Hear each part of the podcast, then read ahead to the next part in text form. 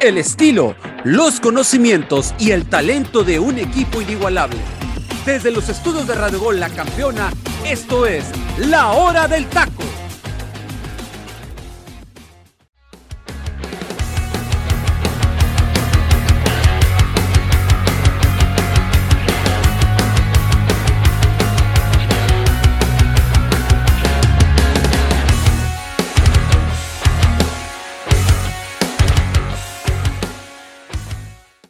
¿Qué tal mi gente? Muy, pero muy buenos días. Tengan todos ustedes en la costa del Pacífico y en todo el Pacífico de la República Mexicana y en el interior de la República. Muy buenas tardes para ustedes. Esto es el programa preferido por ustedes gracias a Radio Gol La Campeona, donde estamos en este momento. Esto es La Hora del Taco. Muchísimas gracias por estar con nosotros en este 8 de agosto del 2022.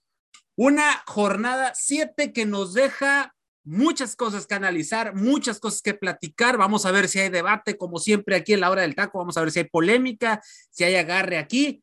Pero antes de entrar a esto, agradecerle mucho a la gente que nos sigue en nuestras redes sociales como la hora del taco oficial, Facebook, Twitter, Instagram, la hora del taco oficial, repito, y a la gente que nos sigue en, en Spotify. Muchísimas gracias a ustedes también por escucharnos en el momento más adecuado para ustedes y que siguen la hora del taco. Un saludo a toda la gente y a los seguidores ahí de Instagram que eh, de repente entro y hay gente que ya no sigue a través de la cuenta de Instagram. A mí en lo, en lo particular les mando un saludo y ahí me empezaron a agarrar gente y es que o lo escuchamos a usted, Delfino, en la hora del taco, lo escuchamos en ADN Azul Crema.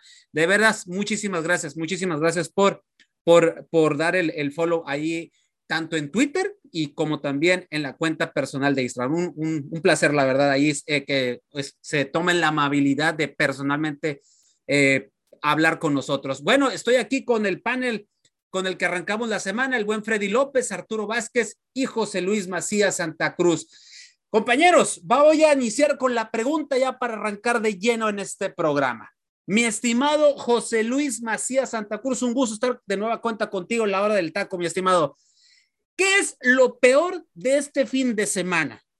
¿Guadalajara, Cruz Azul o Pumas? Mm, primero que nada, muy buenas tardes. Un gusto estar en este inicio de semana en el programa favorito de los radioescuchas de la cadena Radio Gol junto a mis compañeros Freddy López, Arturo Vázquez y igualmente contigo, teacher. Yo creo que Guadalajara. No, no, la, no la pienso mucho porque en cuestión del equipo de Cruz Azul. Sabemos que es un equipo que todavía le falta orden. Hemos visto las tipos de detenciones tan fundamentales que han sido en cuestión de que Luis Abraham, este futbolista peruano que tanto alabamos que llegara al fútbol mexicano, no se termina de cuadrar. Lo de Joaquín Martínez, para quien no sabe quién es Joaquín Martínez, estamos hablando del Chagui, tampoco es un futbolista que esté jugando normalmente en su posición natural y le ha afectado en el funcionamiento a la máquina de Cruz Azul. En cuestión de Pumas, hay una gran diferencia entre liga, plantilla, y no creo que tendríamos que decriminar, ¿no? O juzgar a un equipo que sí, es una de las mejores plantillas, podemos decir top 6, 8, por ahí más o menos de nuestra liga, pero no está para competirle a hoy en día con esta calidad de refuerzos como Robert Lewandowski, como lo que llega Rapiña, Cundé, Christensen, que sí, entre otros futbolistas, hablando de que el Fútbol Club Barcelona va a pelear por Liga y por la UEFA Champions League. Y Pumas solamente va a tratar de competir para llegar a una semifinal y si puede darse la milagrosa ser campeón del fútbol mexicano. Y en cuestión de Chivas, que es lamentable que un equipo que sí tiene llegada, que sí genera oportunidades, tenga que depender del arbitraje para que le ayuden a marcar un gol de penal que de por sí lo falla Saldívar y lo logra concretar muy bien el rebote, justicia divina, porque para mí ni siquiera era penal en cuestión de toda la jugada previa al, al disque contacto que se genera, tenemos que generar que también Chivas Rayadas de Guadalajara al inicio del partido es afectado, porque desde el minuto 3 Alanis debió haber sido expulsado por parte del equipo de Mazatlán. Así de que ya ni por cuestiones de arbitraje, ya ni por cuestiones de funcionamiento, yo creo que la vergüenza hoy en día de la apertura 2022 se llama Chivas Rayadas de Guadalajara. Correcto, José Luis. Mi tocayo, Arturo Vázquez, un saludo y un abrazo como siempre, tocayo. ¿Qué es lo peor para ti? ¿Chivas, la máquina o los Pumas? Hola, teacher, ¿qué tal? ¿Cómo está mi gente bonita que nos escuchan aquí a través de Radio Gola Campeona y por nuestras redes sociales? Síganos, por favor. Saludo a Freddy López y a mi estimado José Luis Macías. Por supuesto, un abrazo para ti, teacher. Mira, lo de Pumas, sabemos que era un partido amistoso que tenía que ir a, a cumplir. Si de bien manera era un partido de exhibición, terminó exhibido. Es triste la forma en que este resultado se le da porque yo no esperaba realmente que fuera goleado de esta manera. Si bien el equipo de Barcelona es una plantilla de las mejores del mundo, creo que Pumas es un equipo bien reforzado en, sus, en todas sus líneas. Si acaso la portería es eh, el punto más débil que tiene el equipo de Pumas, pero lo venía viendo, lo venía haciendo bien González. Pero, pues ahí está, ¿no? El resultado que es tristísimo y la verdad es que, pues se nota la diferencia, ¿no? De lo que es un equipo de Barcelona que te juegan a tope, que te juegan con seriedad, que son jugadores que saben de primera intención tocar, ser contundentes, tienen a uno de los mejores centros delanteros, eh, y lo de Pumas, pues, eh, pues no, no, no le alcanza, ¿no? En cierto momento eh, no tenían ni, ni, no podían ni pasar la media cancha. entonces ahí lo dejamos, ¿no? Hay que darle vuelta a la página, ese equipo de Pumas concentrarse ya en la liga, ponerse a competir, fueron, cumplieron, no les fue bien, ok, se cierra ese capítulo y ahí queda. Lo de Cruz Azul sigue en competencia, está con altibajos este equipo de Cruz Azul, es, un equipo bien reforzado, pero no terminan sus refuerzos por ser, eh, por sumar a este equipo de, Cruz Azul, ¿no? A ver, disculpa Arturo, ¿por qué dices que Cruz Azul está bien reforzado? Pregunta. Bueno, porque, porque traen a este jugador, el, el ¿cómo se llama? Este, este jugador, el Tanque Morales, jugador que no ha tenido, si acaso. Tanque Morales ya lleva seis meses en Cruz Azul. Sí, pero no ha tenido continuidad, no ha tenido continuidad. Hermano, jugó toda la temporada pasada y no metió ni un bendito gol. Ok, pero sabemos que en plantilla este equipo de Cruz Azul puede dar más, porque por partidos en la liga ha demostrado que puede competir y no lo dudo, ¿eh? No lo dudo que va a estar compitiendo en, el torneo. Creo que es una de las plantillas que va a estar ahí metida entre los cuatro primeros lugares. No fue un buen partido, no fue muy eh, Rivero, no fue uno de sus grandes partidos también. Y bueno, entonces, de todos modos, yo lo de Cruz Azul lo dejo ahí en que va a estar compitiendo en nuestro torneo. Y lo de Chivas, para mí, es la decepción, es lo peor, es la crisis. Yo creo que en lo que me ha tocado a mí como aficionado del Guadalajara, es lo, el peor momento que he visto en este Guadalajara, porque realmente no hay resultados. El proyecto ya ahora resulta que ya mutuó, que ya cambió, eh, ya no es ahora buscar campeonatos, sino buscar refuerzos. Y es lamentable lo que está pasando en Guadalajara, tanto a nivel directivo con jugadores y el culpable, pues tiene que ver uno, ¿no? Tiene que ver un chivo expiatorio y es cadena. Creo que es el menos culpable de toda esta situación, porque ya lo hemos visto a través de varios torneos. Cambian y cambian y cambian de técnicos y el funcionamiento del equipo sigue, sigue siendo pésimo, pésimo. Entonces yo creo que lo peor de esta jornada y de lo que hemos visto es el equipo de las Chivas. Estimado Freddy, eh, yo sé que andas medio alicaído por tus cholos, que venían jugando muy bien, pero pues ya los pusieron en su lugar otra vez. Pero ¿Qué es lo peor de este fin de semana? ¿Chivas, la máquina o, los, o el club universitario de los Pumas? Primero que, que nada, teacher, ¿qué tal? Muy buenas tardes a todos, compañeros. Buenos días para toda la gente que nos escucha en el Pacífico. Pues mira, realmente creo que aquí la excepción 100% se la adjudicamos a Guadalajara, ¿no? ¿Por qué? Porque, bueno, Guadalajara realmente, más allá de que sabemos de que no está teniendo esa e-, ese romance con el gol, ¿no? Que es lo que prácticamente le ha caracterizado a lo largo de estas jornadas, pues iba a enfrentar un Mazatlán que sí, a lo mejor te venía mostrando buenos destellos, pero no había ganado en casa, teacher. O sea, creo que era una oportunidad muy buena para que Guadalajara pudiera empezar a sumar de a tres, ¿no? En el aspecto de que, pues, te enfrentabas a un equipo que presenta peores falencias defensivas que tú. Entonces, a final de cuentas, Guadalajara no aprovecha esta situación, tiene llegada, pero no tiene definición, y Mazatlán pues bueno, termina aprovechando las oportunidades que también el mismo Guadalajara le empieza generando y que dé gracias a Dios que el marcador no fue más abultado porque también por ahí el equipo de Mazatlán tuvo una muy clara en un error eh, impresionante por parte de, de, la defensa de Guadalajara que le dejan el balón vivo prácticamente ahí frente a la portería al equipo de Cañonero, ¿no?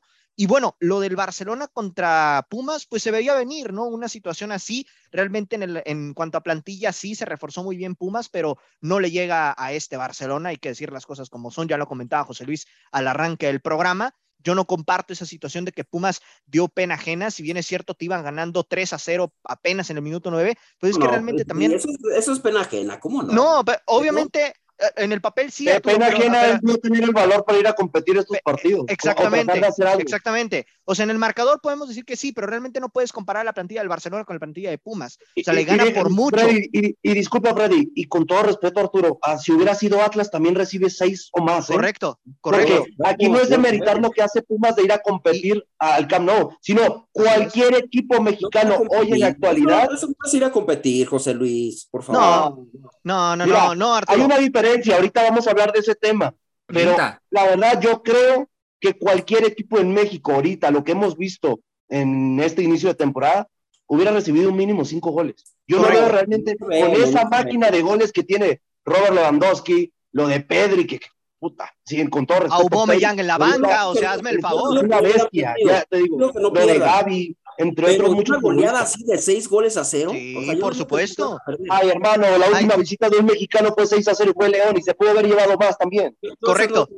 y, y, aparte, aparte, no nos, no, no nos pongamos a analizar de que es que este, es que Pumas hace 18 años le ganó al Real Madrid. Son totalmente diferentes las épocas que viven hoy en día estos dos equipos. Y bueno, en aquella ocasión se le dio, pero hoy en día el Barcelona estaba por mucho por encima de este cuadro universitario y pierde por este marcador que se queda corto a mi punto de vista por lo que demostró en los primeros minutos, ¿no? Y por otro lado, bueno, el equipo de, Cruz Azul, pues realmente sigue mostrando, ¿no? Estas falencias defensivas que tienen el, en a lo largo del campeonato que realmente pues se ve complicado el panorama para, para Diego Aguirre en el aspecto de que pues este Santos prácticamente le pinta la cara y vamos a ver si ya con la incorporación de Ramiro Funes Mori este equipo empieza a tener una solidez defensiva importante que la veo complicada hasta cierto punto, no digo que Funes Mori no sea un buen defensor, solo que ya creo que el problema de Cruz Azul pasa más por un tema anímico más que por un aspecto táctico que tiene que corregir ahí en el aspecto mental Diego Aguirre. Correcto. Vamos a, iniciar con el análisis de los cuatro grandes en este primer bloque del, programa. Ya eh, eh, hicimos el, mis compañeros en el análisis de lo peor de, este fin de semana y arranco porque Albricias ganó el América, mi estimado José Luis. ¿Se apagó la crisis en Cuapa, mi estimado? No, la crisis sigue, teacher. Aunque uno vea que, que sí, las Águilas del América consigue su primer triunfo, ¿no? En el Estadio Azteca en esta presente temporada bueno, segundos de manera consecutiva, hablando de, ese partido contra los Diablos Rojos del Toluca, que gana en los últimos minutos. Vimos un equipo del América que sí juega de muy buena manera los primeros 45 minutos, pero no sabe concretar sus oportunidades. Yo creo que para que un equipo te genere más de nueve tiros en la primera mitad y solamente hayan ido tres al arco, ahí nos damos cuenta de la falta de ineficacia ¿no? que está teniendo el equipo de las Águilas del la América. Poco a poco se va adaptando a, lo que tiene que jugar, a esa presión mediática. Vemos que Richard Sánchez es fundamental para este, este funcionamiento que maneja el Tan Ortiz, ¿no? Con este equipo de las Águilas de la América y llega a sus 100 partidos eh, vistiendo la, la, camiseta azul crema.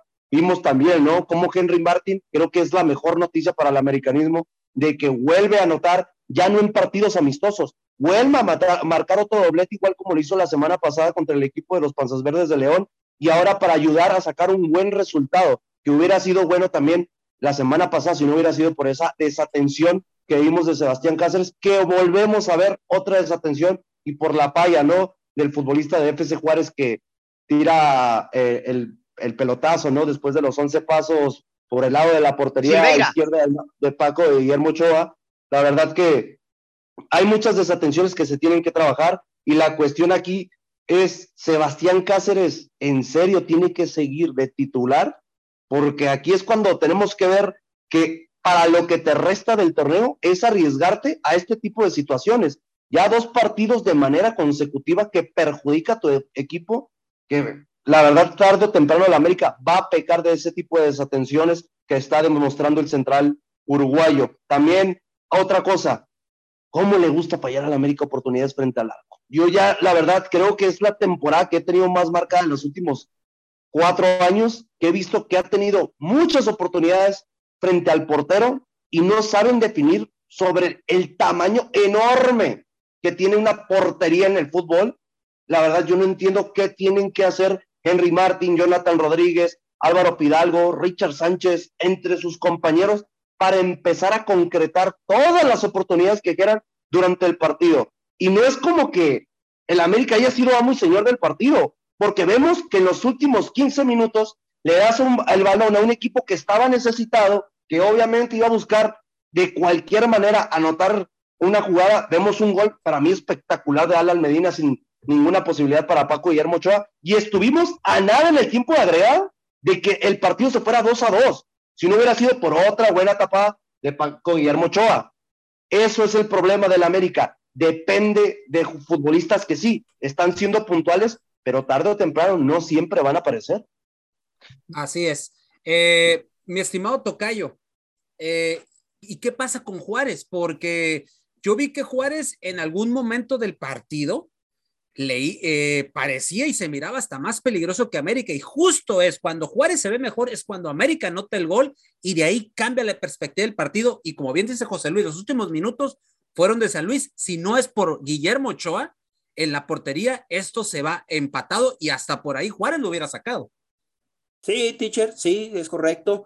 El que perdona pierde, ¿no? Y tuvo las más claras el equipo también de Juárez y perdonaron, fallaron ese de Salcedo eh, con el marco abierto y, la vuela, ¿no? Por arriba de, la portería, no es contundente. Y luego tienen por ahí una penal también que los pudo haber acercado en el marcador. Yo aquí me pregunto, bueno, ¿qué hubiera pasado si dejan correr la acción este Santander y le da la ley de la ventaja? Obviamente se marca antes, pero no tiene esos segundos de darle continuidad. Bien marcado, ¿eh? A rajatabla, bien marcado la penal.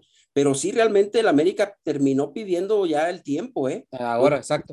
Sí, con Jesús en la boca, porque los últimos 15, 10 minutos eh, Juárez los presionó y, no aprovechó las que tuvieron. América tenía que ganar este partido como fuera, teacher. ¿Por qué? Porque eso le va a dar tranquilidad para seguir trabajando una semana más al Tan Ortiz y agarran confianza a los jugadores. Lo de Henry Martín, muy bien, se vuelve a agarrar en confianza, mete gol, aprovecha, pero América tenía que ganar a como fuera. A veces juegas mal, como le pasó al América, pero ganó y sacó el resultado. Y eso es lo importante de ese partido que realizó el América. Lo de Lara muy bien, ¿eh? Me gustó este muchacho. Oh, tremendo, Lara, ¿eh? tremendo. Sobre la línea, que le hubiera dado la ventaja al equipo de, de, Juárez. O sea, Juárez no presentó un mal partido. El primer tiempo dejó mucho que desear ambos equipos, ¿eh? Ambos equipos. No, el América tuvo muchas oportunidades frente al arco y las falló todas. Ese es el problema. Y muy conservador, y, muy conservador Juárez en el segundo, en el primer tiempo, perdón. Sí, esperando, ¿no? Esperando Juárez un poquito a, gastar tiempo, a sobrellevar el partido. Y ya el segundo tiempo, obviamente, cuando se ven en desventaja, toman el papel de tomar la iniciativa de ir a atacar. Pero bueno, Juárez eh, no ha sacado resultados, creo que tiene una buena plantilla, pero no han podido demostrar en lo que es el torneo lo que le han invertido. El América gana y creo que gana bien. ¿Por qué? Porque aprovechó las que tuvo. Correcto. Eh, hay un dato muy interesante. Henry Martin mete dos, eh, dos dobletes consecutivos. Recordar que metió dos goles contra el equipo Esmeralda de León la semana pasada y mete dos contra Juárez, lo que le da los tres puntos al América. Esto no sucedía, que un delantero anotara un doblete consecutivo desde los tiempos de Cristian el Chucho Benítez. Desde ese entonces, un delantero no había hecho esto en las Águilas del América. Es un muy buen dato. Y nos pasamos, quiero abrir aquí un paréntesis, compañeros, y también platicar de Pumas, aun a pesar de que no jugó en el, en el en, la jornada, pero pues obviamente fue a jugar este, este amistoso donde se disputa este trofeo eh, Joan Gamper en Barcelona contra el, el, Fútbol Club Barcelona. Freddy, eh, pudieron, pudieron este, jugar mejor estos Pumas, porque de cierta manera yo vi estos Pumas que entraron, esa es mi perspectiva, ya ustedes me, tú me corregirás, Freddy, mejor. Yo siento que un Pumas que estaba miedoso, temeroso, nervioso, eh, pero pudieron haber presentado una mejor cara eh, eh, al inicio del partido, porque yo siento que estaban totalmente idos, mi estimado Freddy. Bueno, al arranque del partido sí les costó muchísimo, tan es así que al minuto 4 ya iban perdiendo 2 por 0, o sea, realmente ahí la, la situación con Pumas, pues sí entraron un poco, ahora sí que desfasados en esa parte, ¿no? Como que no terminaban de encontrarse, no terminaban de creerse el hecho de, de lo que, de que estaban jugando en el Camp Nou, Pero a final de cuentas, dicho era lo que comentaba hace rato, ¿no? Pumas, a pesar de que se había reforzado muy bien y que en el papel, digo, en el fútbol mexicano es una de las plantillas mejor reforzadas de, la liga, pues no le llega a la, a la, estructura que ya tiene este Barcelona, ¿no? Realmente creo que el Barcelona está 10 eh, veces por encima de este Pumas y me atrevo a decir de cualquier equipo del fútbol mexicano hoy en día, más si le vas a competir al Camp Nou, ¿no? Aparte que, bueno, este Pumas, eh, pues realmente sale desconcentrado, caen estos dos goles que no tenían quizá presupuestados André Lelini y sus jugadores en la cancha, que al minuto 4 iba a seguir perdiendo 2 por 0, al minuto 9 ya 3 por 0. Entonces, es un panorama muy complicado y prácticamente, pues Pumas, al momento de verse abajo en el marcador con esa superioridad tan fuerte que le empezó a presentar el Barcelona, pues eh, empezó a, tratar de ajustar sobre todo en el tema defensivo y también el Barcelona que de alguna manera después de ese 4 a 0 al minuto 20, 25, pues ya también eh, trató de bajar un poquito los decibeles hasta el segundo tiempo. Es cuando empezamos a ver a un Pumas tratando de proponer algo interesante ahí con el chino Huerta. Y bueno, a final de cuentas el Barcelona termina ganando 6 por 0, pero me parece que el marcador pudo haber sido más holgado todavía porque realmente pues este Barcelona eh, falló muchas también frente al marco y esto pintaba para que fuera una goleada de escándalo, ¿no? El León, bien lo mencionaba José Luis hace algunos años, se, se llevó seis también del Camp Nou, pero también pudo haber sido una goleada bastante más abultada. Y creo que, bueno, a final de cuentas, Pumas eh, cumplió, ¿no? Es un equipo que, que fue a, disputar este trofeo. Creo que eso le da mucho mérito, ¿no? A pesar de la goleada que se lleva, porque no cualquiera puede pisar el Camp Nou, no cualquiera tiene la posibilidad de irle a disputar un partido al Barcelona. Y sí, terminas perdiendo 6 a 0, pero me parece que a final de cuentas, pues fuiste a, hacer algo que otros equipos mexicanos hubiesen querido también eh, conseguir. Y bueno, a final de cuentas, este Pumas cae 6 por 0 y un Barcelona que se le ven cosas interesantes. Digo, fue también un festín para el conjunto Blaugrana, pero creo que estos refuerzos que han llegado pues le van a sentar bastante bien, ¿no? Y aparte creo que algo a destacar es que Robert Lewandowski se estrena por fin con la camiseta blaugrana. José Luis, eh, ¿le afectará este partido a, a, los Pumas en la Liga MX? Digo, tomando en cuenta que el próximo fin de semana se viene el clásico capitalino contra las Águilas del América. Es algo muy importante. Yo creo que sí le puede afectar en lo anímico. Andrés Lelini tendrá que trabajar a lo largo de la semana para meterles en la cabeza que lo de que pasó el día de ayer, un partido amistoso, donde no cumplieron con las expectativas que se tenían presupuestadas, pero ya se tienen que empezar a centralizar en la liga, cosa muy diferente en cuestión para las Águilas del América, que qué positivo en tu última jornada haber conseguido una victoria donde te va a dar esa seguridad, te va a dar esa confianza para pelearle a un equipo que sí, sabemos que trae muy buenos futbolistas, pero volvemos a ver este tipo de desatenciones que yo vi a lo largo desde que llega Dani Alves al equipo de los Pumas. Volvemos a ver que el equipo de depende mucho de lo que haga el futbolista brasileño. Parece que todavía los partidos de despedida van a continuar hasta que Dani Alves se vaya del fútbol mexicano, porque también vimos que sí era un tipo de despedida en el Joe Gamper, ¿no? Pero,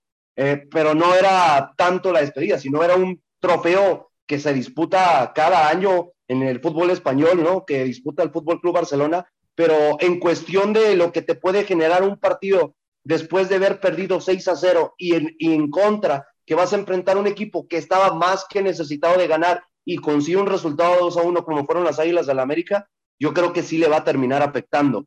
Aquí lo interesante va a ser cómo, hablando fuera del terreno de juego, ya, ya comenté que es Andrés Lidini, y cómo dentro Dani Alves les dice, a ver, ya perdimos, gracias por la despedida, lo que tú quieras, pero ahora le tenemos que ir a ganar al partido más importante que tenemos, porque hay que tomar como referencia que para Pumas el partido más importante en temporada regular es contra las Águilas del América. Correcto. Y si se llega a perder, fracaso consecutivo, porque sí, es un 6 a 0, ya lo dijimos, tal, tal, pero la expectativa quedó muy abajo. Así que, segundo partido perdido y ahora contra, contra tu acénimo rival, ya no entenderíamos de ninguna, manera, de ninguna manera a qué quiere jugar Lili con esta plantilla, qué refuerzos le trajeron. Otra cosa es de que si sigue con esa ideología inútil de querer que todos los balones pasen por el brasileño de 39 años, Pumas ni siquiera veo que vaya a pasar a, a repechaje del fútbol mexicano.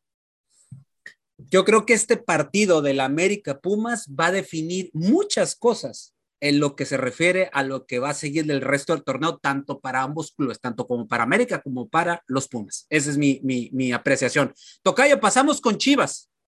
Fíjate, Tocayo, y un dato. Chivas, después del título del 2017, ha jugado nueve torneos y su promedio de puntos es de 21 y su promedio de la tabla es del décimo para abajo o para arriba. Ahí más o menos anda en la media. ¿Cuál es la solución, Tocayo, para salir de este eh, pozo tan profundo llamado crisis en Verde Valle? La solución es que le inviertas dinero, teacher. ¿De dónde? Ah, cuando tú tienes, no, bueno, yo, yo, yo sé que es complicado, pero yo te digo, cuando tú tienes un producto, un negocio, y a tu negocio le dejas de meter dinero, invertir, se va cayendo. Es importante siempre mantener una inversión en jugadores y jugadores que pueden acompañar a estos jóvenes que vienen del tapatío, que los arropes y que les des esa, esa confianza. ¿Para qué? Para mostrar un buen, un, buen, un buen equipo. Cuando este Guadalajara no tiene esa calidad, entonces es un equipo sin, con, fallas, sin falta de calidad, donde los jugadores dejan mucho que desear porque estamos viendo que temporada tras temporada buscan técnicos y los técnicos ya no son el son los jugadores. A Mauri Vergara ha invertido Sí, él, si no mucho sabe de fútbol, trajo en ese momento al mejor directivo deportivo, que es Ricardo Peláez. Trae eh, consejeros, asesores, se arropa de Alberto Guerra, se, arropa de, de exjugadores que lo pueden asesorar para aconsejarlo. Cuando tú empiezas a ver que ya son los mismos jugadores de hace cinco años, entonces este equipo ya no está bien. Les falta calidad, les falta ponerse la camiseta, compromiso, y, se ve demostrado, teacher, y lo hemos visto partido tras partido. Es una pena, es una lástima que estos jugadores no han ganado nada con Guadalajara. Nosotros queremos el Guadalajara del campeonísimo, del, del, del 86, del 97, del 2017, porque nosotros lo vimos y lo vivimos. Pero estos jugadores no, o sea, no han logrado hacer nada. Y te voy a dar, te voy a dar, hacer un comentario aquí para la gente bonita que nos escucha y para ustedes. Hay dos jugadores en Chivas que ya renunciaron. Presentaron su renuncia a la directiva. ¿Jugadores? Dos jugadores, teacher. Ah, y uno de ellos hace dos años era una figura y otro es un defensa central. No voy a dar nombres. Nombres, nombres, no, toca yo. Nombres, nombres. Una, es el presentaron, presentaron su renuncia. ¿Por qué? Porque no aguantan la presión en redes sociales. Imagínate la mentalidad entonces de esos jugadores, teacher. Eso es de verdad, es una eh, es guapérrimo, como lo dices tú, teacher, es guapérrimo que pase eso en un Guadalajara. Por, porque no, no quieren seguir, por la presión que ya tienen en Twitter, por la afición, por la gente, de que les tiran con todo. Entonces, no cualquiera puede vestir esta eh, camiseta del Guadalajara porque no aguantan la presión, es la verdad. Y son jugadores que lamentablemente ganan muy bien, viven muy bien y no demuestran en el campo lo que tienen que hacer, trabajar, demostrar, ponerse el compromiso. Y hemos visto jugadores que salen del, del Guadalajara en otros equipos y lo demuestran. Pero en las Chivas, en las Chivas, no. ¿Por qué? Porque no aguantan esa presión social. Correcto. Mi estimado Freddy, eh, ¿qué hace Mazatlán para sacar el partido? Aún más, aún que les pusieron un, penal ahí que fue injusto desde mi perspectiva. Entonces, ¿cómo le hace o qué hace Mazatlán para sacar el partido en contra de las Chivas? Realmente Mazatlán, creo que una de las cosas que termina haciendo bien es concretar las oportunidades que tuvo al momento de tener esas desconcentraciones del Guadalajara. No, realmente creo que aquí en este punto el cuadro cañonero, pues eh, eh, de alguna manera trató de, de buscar en un momento dado el partido y bueno, cuando Guadalajara también estaba como en esa inercia, ¿no? De a ver quién, en qué momento puedo yo generar también un tipo de fútbol interesante, pues Mazatlán aprovecha, ¿no? Esas desconcentraciones de Chivas para marcar primero que nada el 1 a 0 y posteriormente cuando les empatan, a mi punto de vista, de manera injusta por la cuestión de ese penal que no les, no debió haber sido marcado como tal, pues bueno, Mazatlán eh, prácticamente en la última jugada es cuando termina aprovechando ese desconcierto de Guadalajara para marcar ese gol, ¿no? Por parte de Osvaldo Alanís, que le da el triunfo y que bueno, ahí Osvaldo Alanís, ex Chiva, le termina convirtiendo a su ex equipo y ya pues sabía con que esto, ibas a decir ya sabía. y, y con esto, pues No, Mazatlán- pero, pero- pero hay algo muy importante. Al minuto 3, Alanis debió haber sido expulsado Sí, por el mal manejo No. de- del rumbo del partido. Correcto, También fue, es que es el problema para Chivas también. No Así hay que es. tanto criticar la cuestión de que sí, papa, el perro juega muy mal, pero también es muy afectado por las cuestiones arbitrales y todos los equipos, no solamente No. Chivas, pero creo que los, el que se ha visto un poquito más notorio ha sido Chivas Rayadas de Guadalajara. correcto. Y tienes Y no- razón, José Luis, tienes razón, perdón, Freddy, que te interrumpa, amigo. Tienes razón, Adelante. José Luis, pero yo creo que Guadalajara, los jugadores han causado más daño por distracciones, de, de falta de concentración, que verse afectado por el arbitraje. ¿eh? Yo creo que está más en los jugadores lo que han dejado de hacer, que, que no puedes buscar excusas con el arbitraje. Sí es cierto, se han visto afectados también por el arbitraje, sí es cierto, pero también los ha beneficiado. Ese penal no era penal, realmente nunca era penal ese, es- esa jugada. Y lo peor es que el árbitro fue la revisión del VAR y la confirmó.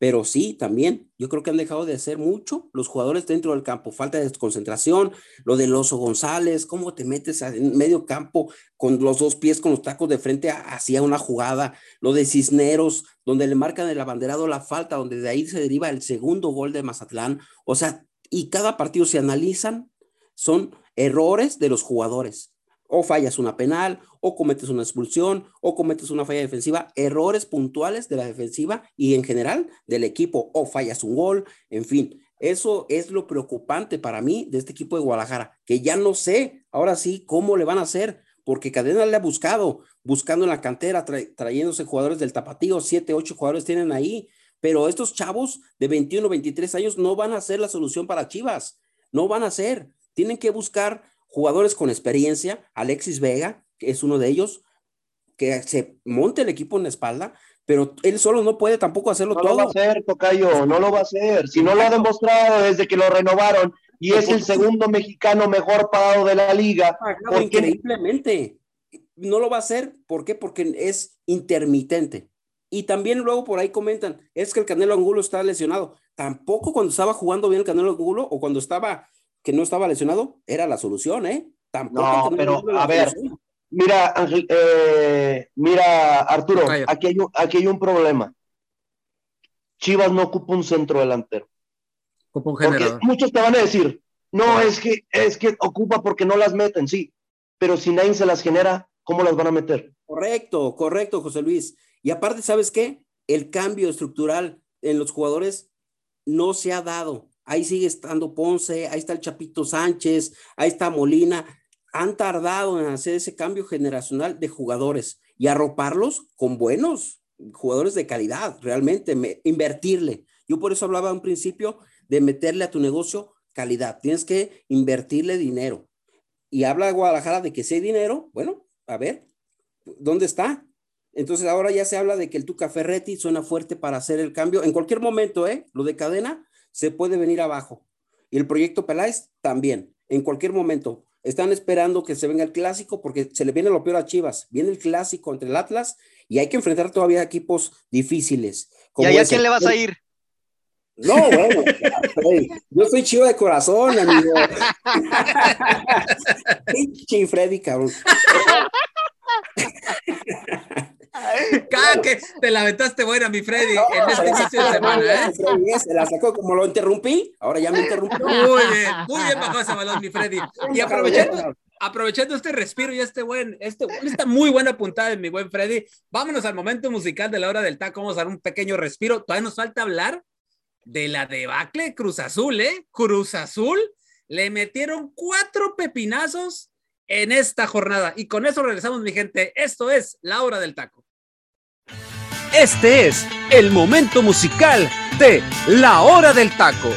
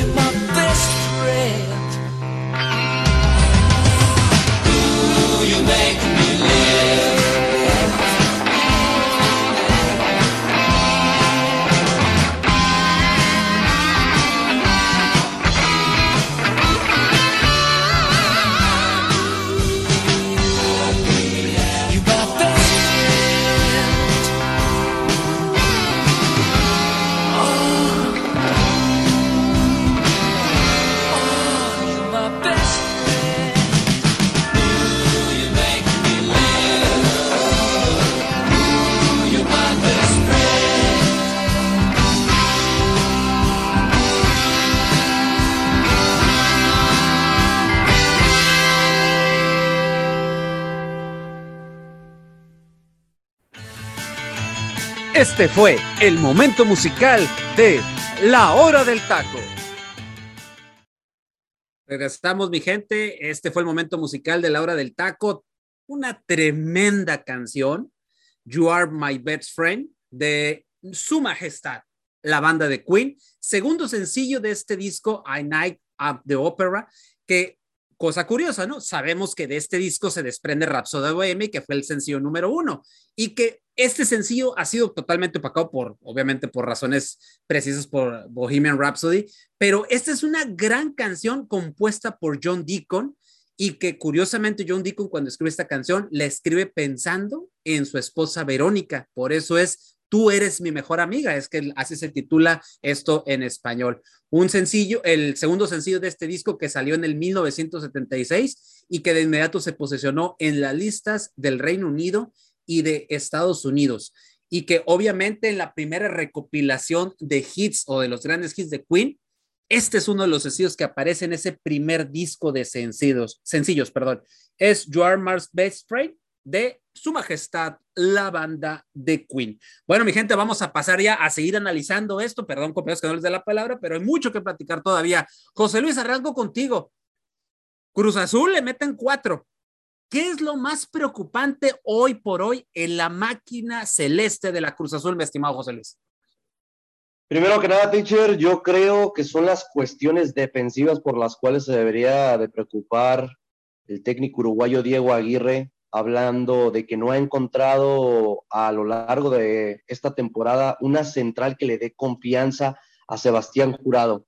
También hemos visto que Joaquín Martínez, el Chagui, que sí, sabemos que también se puede desempeñar como lateral, como extremo, como central, como hasta lo hemos visto en su debido momento, hasta el Morelia eh, como contención, pero no son futbolistas que realmente estén en este debido momento, en el año 2022, pasando por su mejor momento futbolístico. ¿Y a qué me refiero del mejor momento futbolístico? Porque yo ahorita al inicio del programa hablé sobre Luis Abraham. Para mí es un futbolista con grandes características, con mucho liderazgo en la selección de Perú. Algo no está pasando por la cabeza de, este central ya experimentado mundialista, porque acordémonos que cuando Perú va a Rusia 2018, el central que caracterizaba, ¿no? Y Manel trataba de hacer buenas cosas en ese conjunto de la selección peruana, pues estaba eh, capitalizado por el mismo Luis Abraham, que poco a poco, yo no entiendo cómo en Cruz Azul se preocupan por traer otro tipo de futbolistas, sino dándole referencia a la central, que es lo que más debería preocupar. Hemos visto que Rafa Vaca también poco a poco es un futbolista que sí, cuando aparece con, ayudando a aportar en el marcador, siempre es un tremendo golazo, pero cuando ayuda a perjudicar al equipo, también siempre es muy factor y por algo es el futbolista más criticado de la máquina en el último año. ¿Cuántas veces no hemos visto que la afición dice ya fuera vaca, ya no te queremos? Hasta han llegado a insultar al mediocampista canterano de la máquina en el mismo estadio Azteca.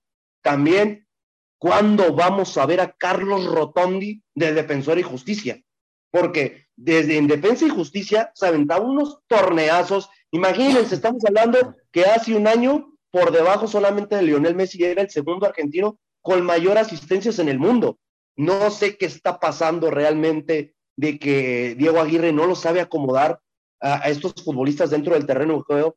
Tampoco yo no entiendo por qué Ángel Romero, fuera de que haya fallado el penal y lo que tú quieras, sabemos que en su cabeza está en saber tomar una decisión analizar la propuesta que le están mandando desde Argentina. Y pues el problema aquí es de que no vemos una planificación que se ve en otros entrenadores que llevan el mismo tiempo que el técnico uruguayo, que todos pintaban que iba a dar muy buenos números, que iba a hacer a este equipo de Cruz Azul una, un equipo protagonista. Te mandamos saludos, Angelito, que tú eres el primero que te pusiste la camiseta y no has puesto ni madre de en serio de resonancia en los últimos programas porque tú quieres tapar el sol con un dedo. Porque sí, Iván Morales tapó, metió un gol y le dio un triunfo contra Necaxa. Pero si no hubiera sido por Sebastián Jurado, estuviéramos hablando que el fracaso de Cruz Azul y la inconsistencia de toda la plantilla continuaría. Oye, José Luis, y aparte, su Ángel Romero, ¿eh? Va a la baja. El amor de su vida va a la baja. Es, que volvemos el creador. El, que yo estoy diciendo principalmente, hablando para la gente que no está tan involucrada ¿no? con el fútbol mexicano, el equipo argentino que lo está buscando es Boca Juniors. Y ya sería, imagínense si Ángel Romero llega a Boca Juniors, sería la tercera vez de manera consecutiva donde Boca te vuelve a ver la cara. Te quitó a Marconi, te quitó a Paul Fernández. Ahora también te va a quitar Ángel Romero. Ya sería una mentada de madre para la afición de Cruz Azul que realmente el talón de Aquiles en Sudamérica sea el equipo más grande del fútbol argentino. Correctísimo. Freddy, ya que abriste tu micrófono y espero así no te van a interrumpir, porque si no la vas a regresar sabroso como hace rato. Oye, Freddy. Te aseguro que al tocayo no me vuelve a interrumpir, ¿eh? te lo garantizo. Creo que sí, ¿eh? Creo que sí. respeto. Solo oye, la verdad. Oye, mi Freddy, ¿cuál fue la clave de la goleada de Santos al Cruz Azul?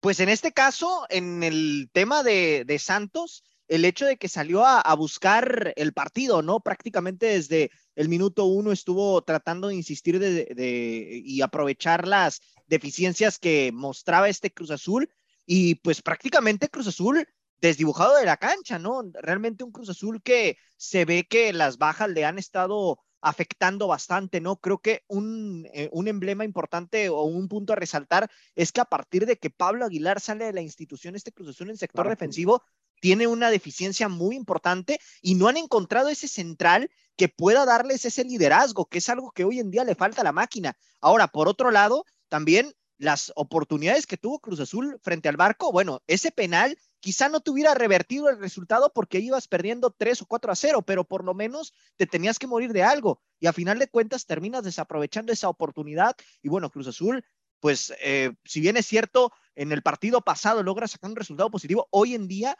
en este, este resultado le da completamente al traste a todo lo que se estaba haciendo con Diego Aguirre y vamos a ver, ¿no? Si con la llegada de Ramiro Funes Mori esta defensa empieza a tener más solidez porque creo que es algo que mientras no corrijan, el equipo va a seguir por esa línea. Y teacher. Adelante, José Luis. Santos lo vuelve a hacer. Ya van no sé cuántos torneos donde Santos hace una incorporación calladito y cómo da buenos números. Lo de Juan Bruneta es un jugadorazo, ¿eh? Correcto. Y, que, y lo deberíamos tener complementado para ser uno de los mejores futbolistas de la presente temporada, porque no lleva tantos minutos en el equipo de La Laguna y es un futbolista que está siendo referente. Ha ayudado en generación de juego, ha asistido, ya ha metido gol. Yo creo que poco a poco le tenemos que echar ojo a este futbolista que viene procedente del Parma de Italia de la Serie B, cedido, que todavía le sigue perteneciendo la carta del futbolista a Godoy Cruz de Argentina, y todavía el equipo de Santos tiene la opción de comprarlo. Yo creo que con lo poco que ha demostrado en estos partidos, ya el equipo de La Laguna, bendito Grupo Orlegui, vuelve a hacer de las suyas, vuelve a traer un futbolista que está rindiendo, y también hay que ver las desatenciones, ¿no? Porque fuera de que el equipo tiene muchas fallas en el medio campo, como Alan Cervantes, que no está en su mejor momento, pero Jair González, este chavito eh, lateral por derecha, el equipo ah, se ha compuesto y creo que lo mejor que está sucediendo en este fútbol mexicano es que los mexicanos están anotando gol, porque volvemos a ver al Mudo Aguirre que vuelve a meter otra anotación con el equipo de Santos.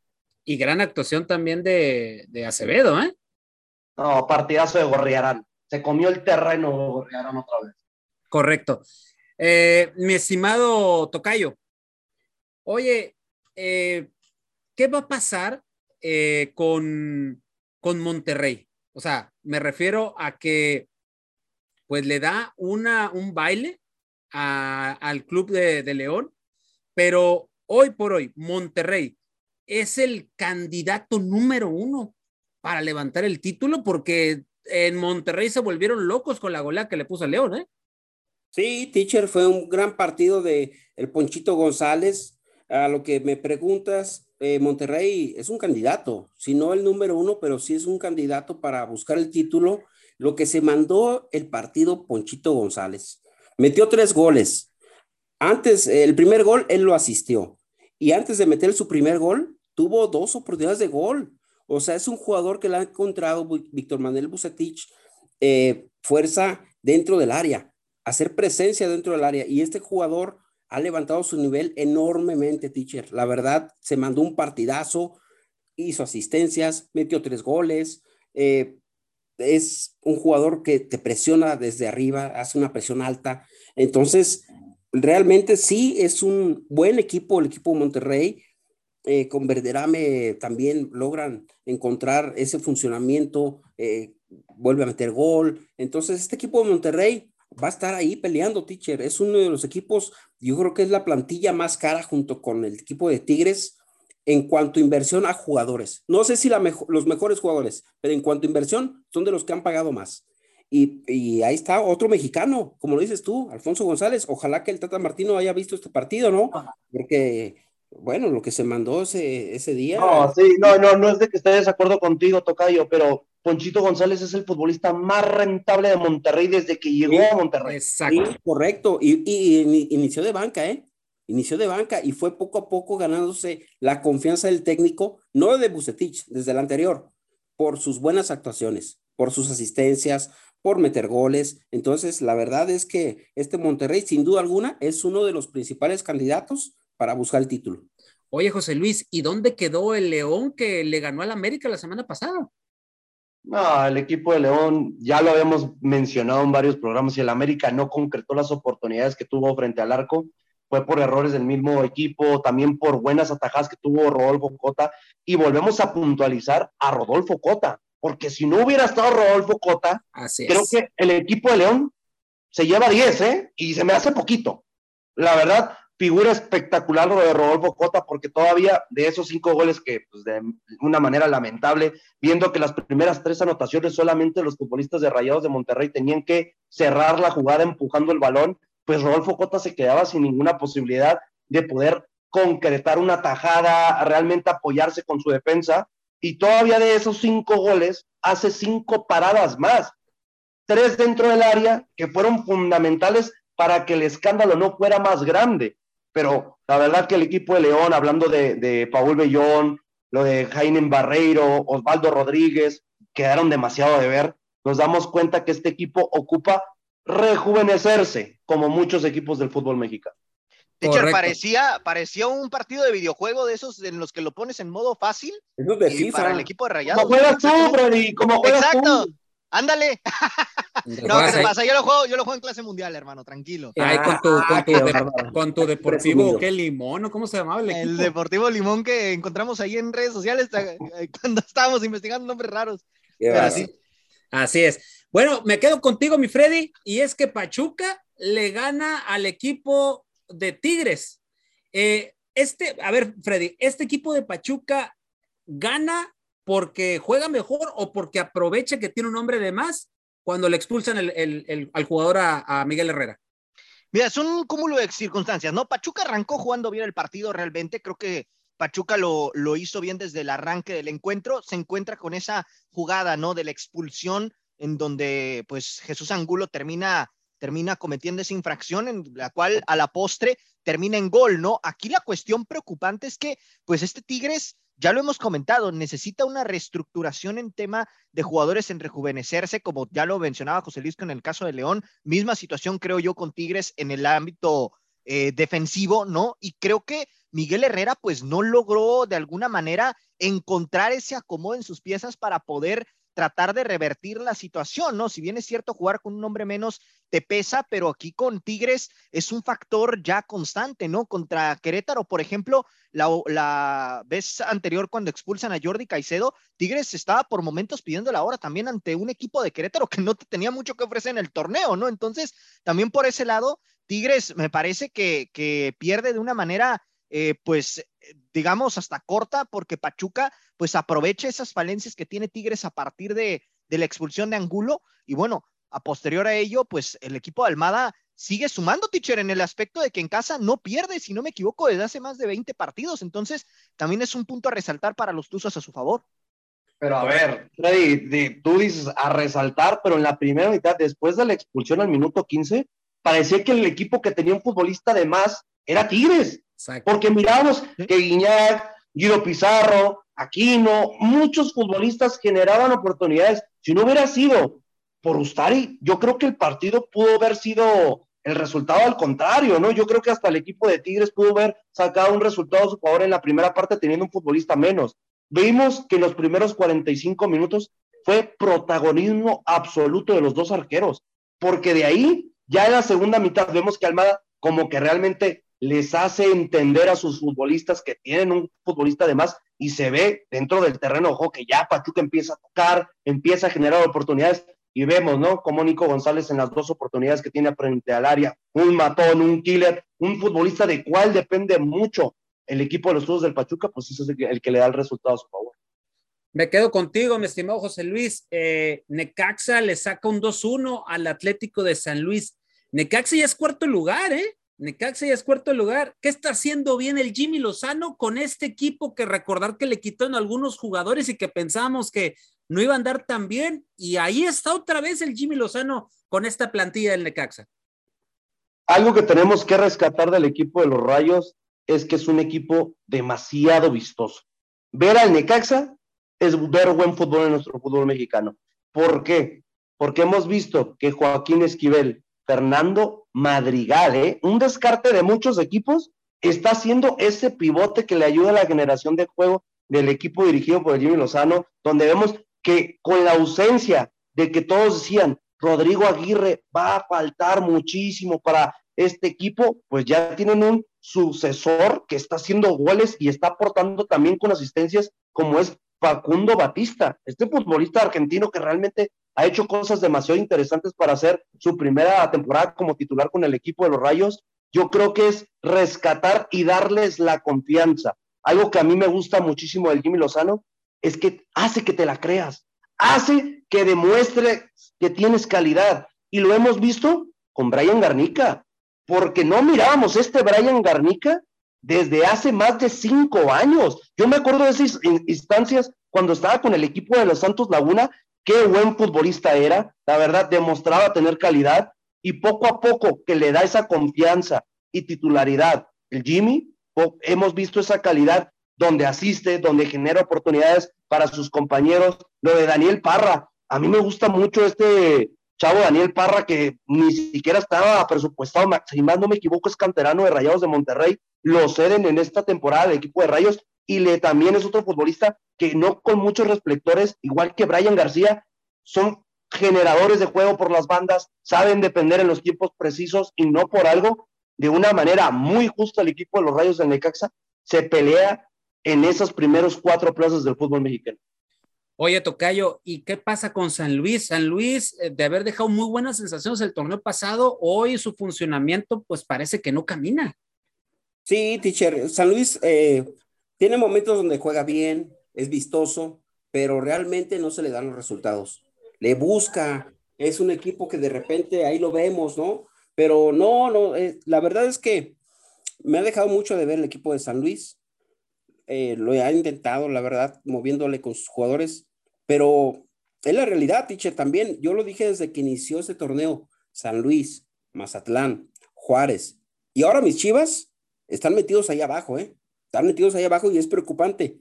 ¿Por qué? Porque se le viene una jornada muy, muy complicada al equipo de San Luis y ojalá que le encuentre su técnico brasileño una dinámica diferente, porque la verdad han dejado este, ir puntos, ¿eh? jugando bien, jugando bien el equipo de San Luis. Correcto.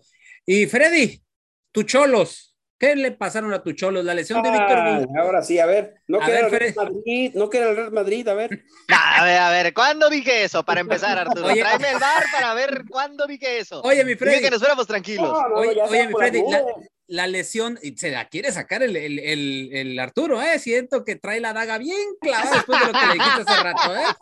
Pero en fin. ¿Qué pasó?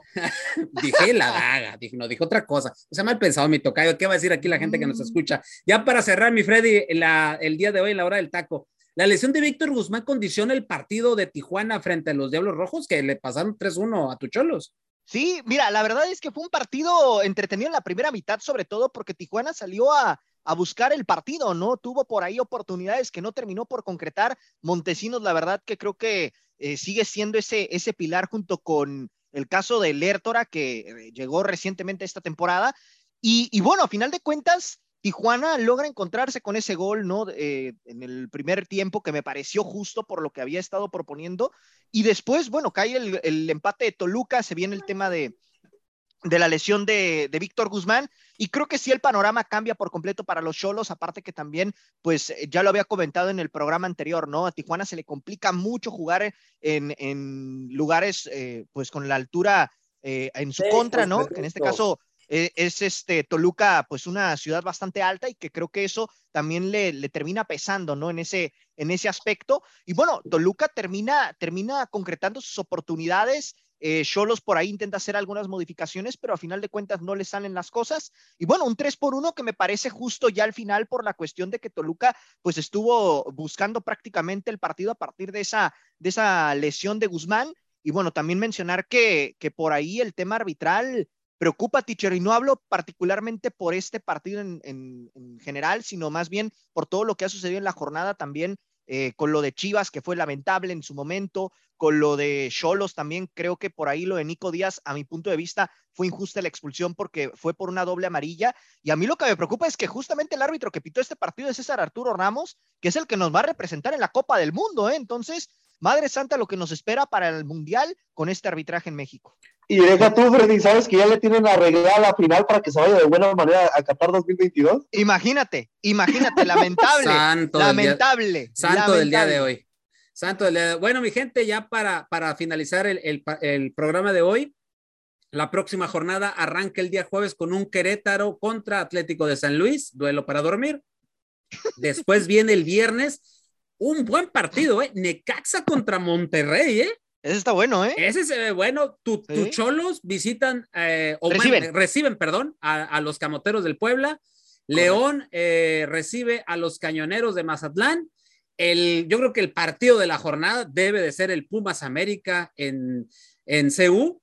Juárez eh, contra Pachuca, Guadalajara Atlas, otro que debe ser el partido también de dos Corazón de dividido para Arturo, por cierto, sí, en ese partido. Que no Quien gane va a estar feliz. Y Obviamente, eso, él no, ese, aquí ah, aplica la sí. tuya, mi Freddy, el win-win. Exacto, exacto. Este, Cruz Azul Toluca, otro partido que también puede ser interesante, Tigres contra Santos, y con eso cierra la jornada 8 que se avecina, mi gente.